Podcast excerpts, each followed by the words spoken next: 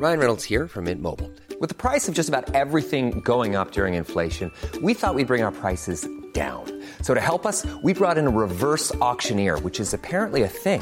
Mint Mobile unlimited premium wireless. Ready to get 30, 30, bit to get 30, bit to get 20, 20, 20, bit to get 20, 20, bit to get 15, 15, 15, 15 just 15 bucks a month. So, Give it a try at mintmobile.com slash switch. $45 upfront for three months plus taxes and fees. Promo for new customers for limited time. Unlimited more than 40 gigabytes per month. Slows. Full terms at mintmobile.com.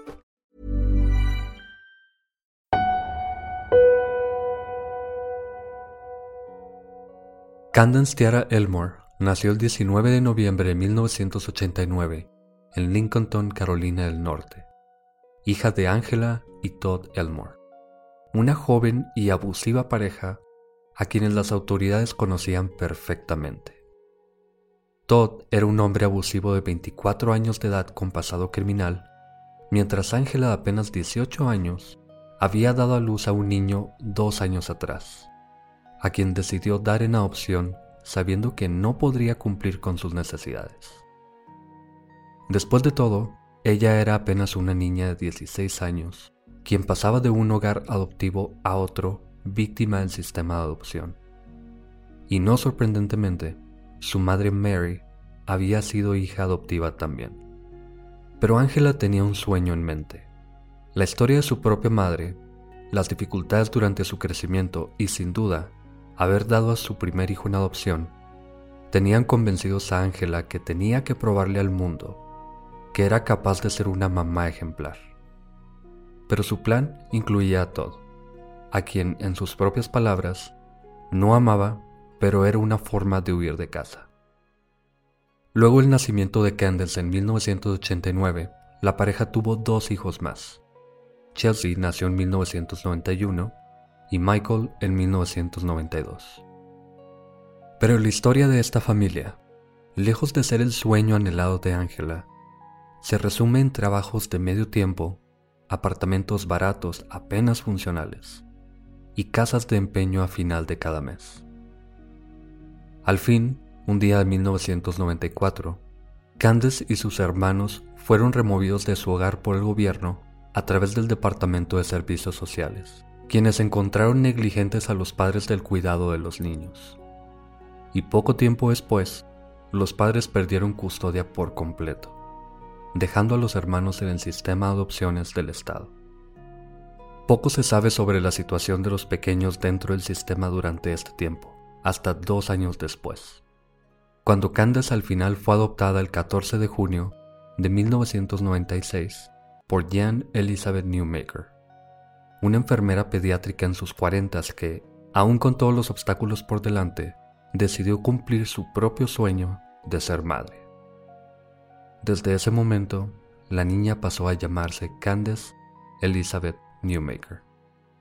Pero Jane, profesional entrenada y madre soltera dedicada, no tardó en notar comportamientos preocupantes en Candace, que incluían gritarle a cuanto niño se le acercaba a ella en el colegio, jugar con fósforos y más preocupante aún, haber matado a sus peces dorados. Aunque sus profesores y amigos pensaban que Jane exageraba sus historias, y el comportamiento de la niña era de esperarse dada su reciente adopción.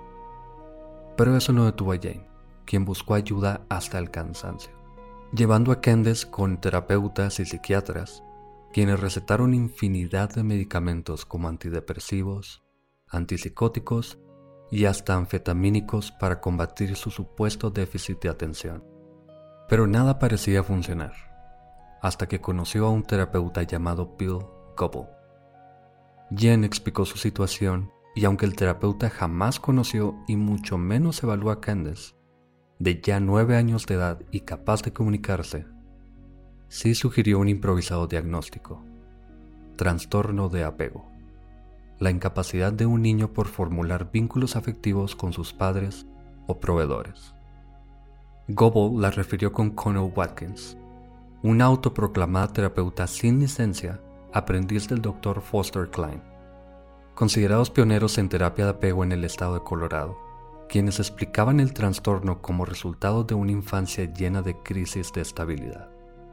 Hambre, dolor, ropa sucia, si tus padres no responden a estas necesidades, la parte de tu cerebro que te hace confiar en las personas a tu cargo jamás se desarrolla, decía el doctor. Por eso, la mejor terapia es regresar el tiempo, recrear los primeros años del niño para cumplir con esas necesidades que le hicieron falta. Aunque el tratamiento incluya limitar el movimiento del niño como forma de quitarle control sobre sus acciones. Durante las sesiones, los padres, de nacimiento o adoptivos, sujetan al niño de brazos y piernas, haciéndole saber quién tiene el control y que aún así están protegidos, al menos en teoría. Jane estaba convencida y en abril del año 2000 pagó 7 mil dólares por dos semanas de terapia intensiva que comenzaron el día 10 de ese mes. El medicamento antidepresivo de Candace fue descontinuado ese día y la dosis del antipsicótico fue incrementada al doble para evitar sus supuestos comportamientos hostiles. Durante los primeros días, Candace fue impuesta a sesiones de compresión, en las que se le envolvían varias cobijas dejando su cabeza expuesta boca abajo, y luego Jane se acostaba ligeramente sobre ella con el propósito de que la niña y su nueva madre conectaran de algún modo. Sesiones que duraban hasta tres horas, hasta que Candence era liberada y se le ordenaba arrastrarse como bebé hacia Jane, quien le daría de comer en sus brazos. Candence, diría una de las presentes, estaba tan drogada que sus ojos tenían una expresión como si no hubiese nadie en su cabeza. Mientras Jane, por otro lado, sollozaba feliz por lo que ella percibía como reales avances en su relación. Pero una semana después, el 18 de abril, a las 9.35 de la mañana, comenzó una sesión que lo cambiaría todo. Una cámara de video captó todo lo que sucedió en el cuarto, mientras la pequeña bostezaba continuamente. Según ella, tuvo de nuevo una pesadilla recurrente en la que su madre biológica la intentó asesinar al dejarla caer desde una ventana en un segundo piso. Una de las terapeutas intentó consolarla, explicándole que su nueva mamá la quiere mucho y le pregunta si quiere renacer de ella. Candace, confundida, simplemente respondió que sí. Solo quiero estar a salvo y no caer de una ventana, dijo tímidamente. La terapeuta le explica con calma qué es lo que sucederá en esta sesión ser un bebé es difícil, nacer es difícil. Debes gritar y llorar, así es como lo hacen los bebés. Luego debes buscar a tu madre e ir con ella al salir del vientre.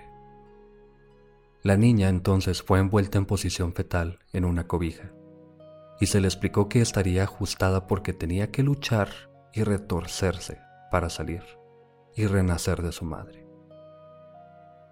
Cuatro trabajadores se arrodillaron alrededor de Candence.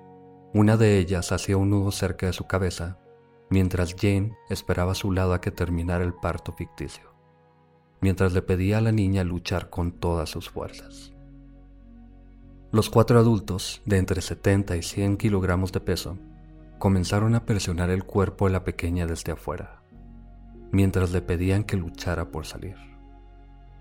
Candence puede escucharse apenas entre gritos, lágrimas y jadeos. No puedo, no puedo hacerlo, no puedo respirar.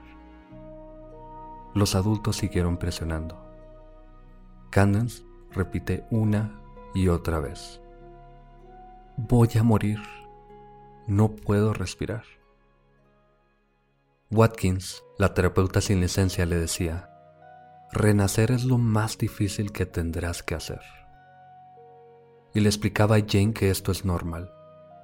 Deben mostrarle al niño quién tiene el control, aún con pretextos y gritos. Mientras los demás adultos seguían presionando y hasta recostándose contra el cuerpo de la niña. Veinte minutos han pasado y la voz de Candence es ahora casi imperceptible. Estoy vomitando, dice mientras escucha su estómago volverse dentro del pulto. Tengo que ir al baño, grita ahora. Watkins sigue diciendo, hazlo, ahí estarás con la polla y el vómito. Media hora después, la voz de Candence ha parado por completo, aunque sigue llorando profundamente. Mientras Watkins sigue diciendo, tiene que luchar si quiere aire. Jane, confundida, le pregunta a la pequeña, ¿Bebé quiere renacer? Un momento luego, apenas perceptible, Candence respondió, no. Su última palabra. Han pasado 10 minutos y Candence ahora está en completo silencio. Una de las trabajadoras decidió abrir la cobija, en donde encontraron a la pequeña cubierta en su propio vómito, inmóvil, sin respiración y con la cara azul.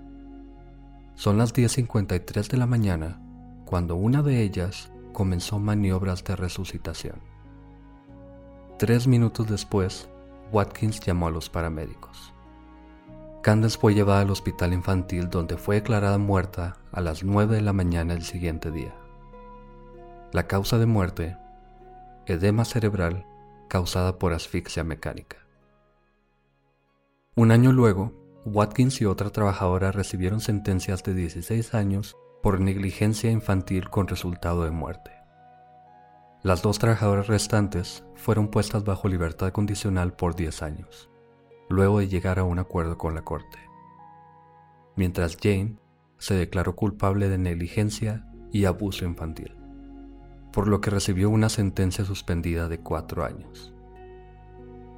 Watkins luego fue puesta en libertad en el 2008, luego de cumplir apenas 7 años de sus 16 años en prisión, pero bajo estricta vigilancia y restricciones. El cuerpo de Candence fue cremado. Uno de los pasados terapeutas dijo en una entrevista, los problemas de Candence no eran diferentes de lo que esperarías de una niña de 10 años que ha pasado de una casa adoptiva a otra. Jane no permitió suficiente tiempo a Candace para resolver sus problemas. El sueño de Jane por ser madre, al igual que el de Angela, las llevaron a tomar decisiones cuestionables y ultimadamente fatales, aunque sus intenciones, en esencia, eran las correctas. Para Candace y sus propios sueños, tal vez en otra vida.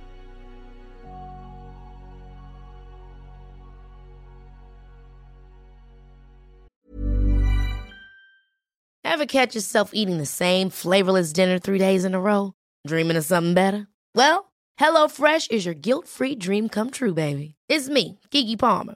Let's wake up those taste buds with hot, juicy pecan-crusted chicken or garlic butter shrimp scampi. Mm. Hello Fresh. Stop dreaming of all the delicious possibilities and dig in at HelloFresh.com. Let's get this dinner party started.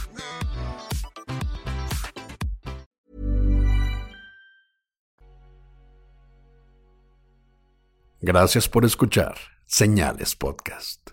Buenas noches.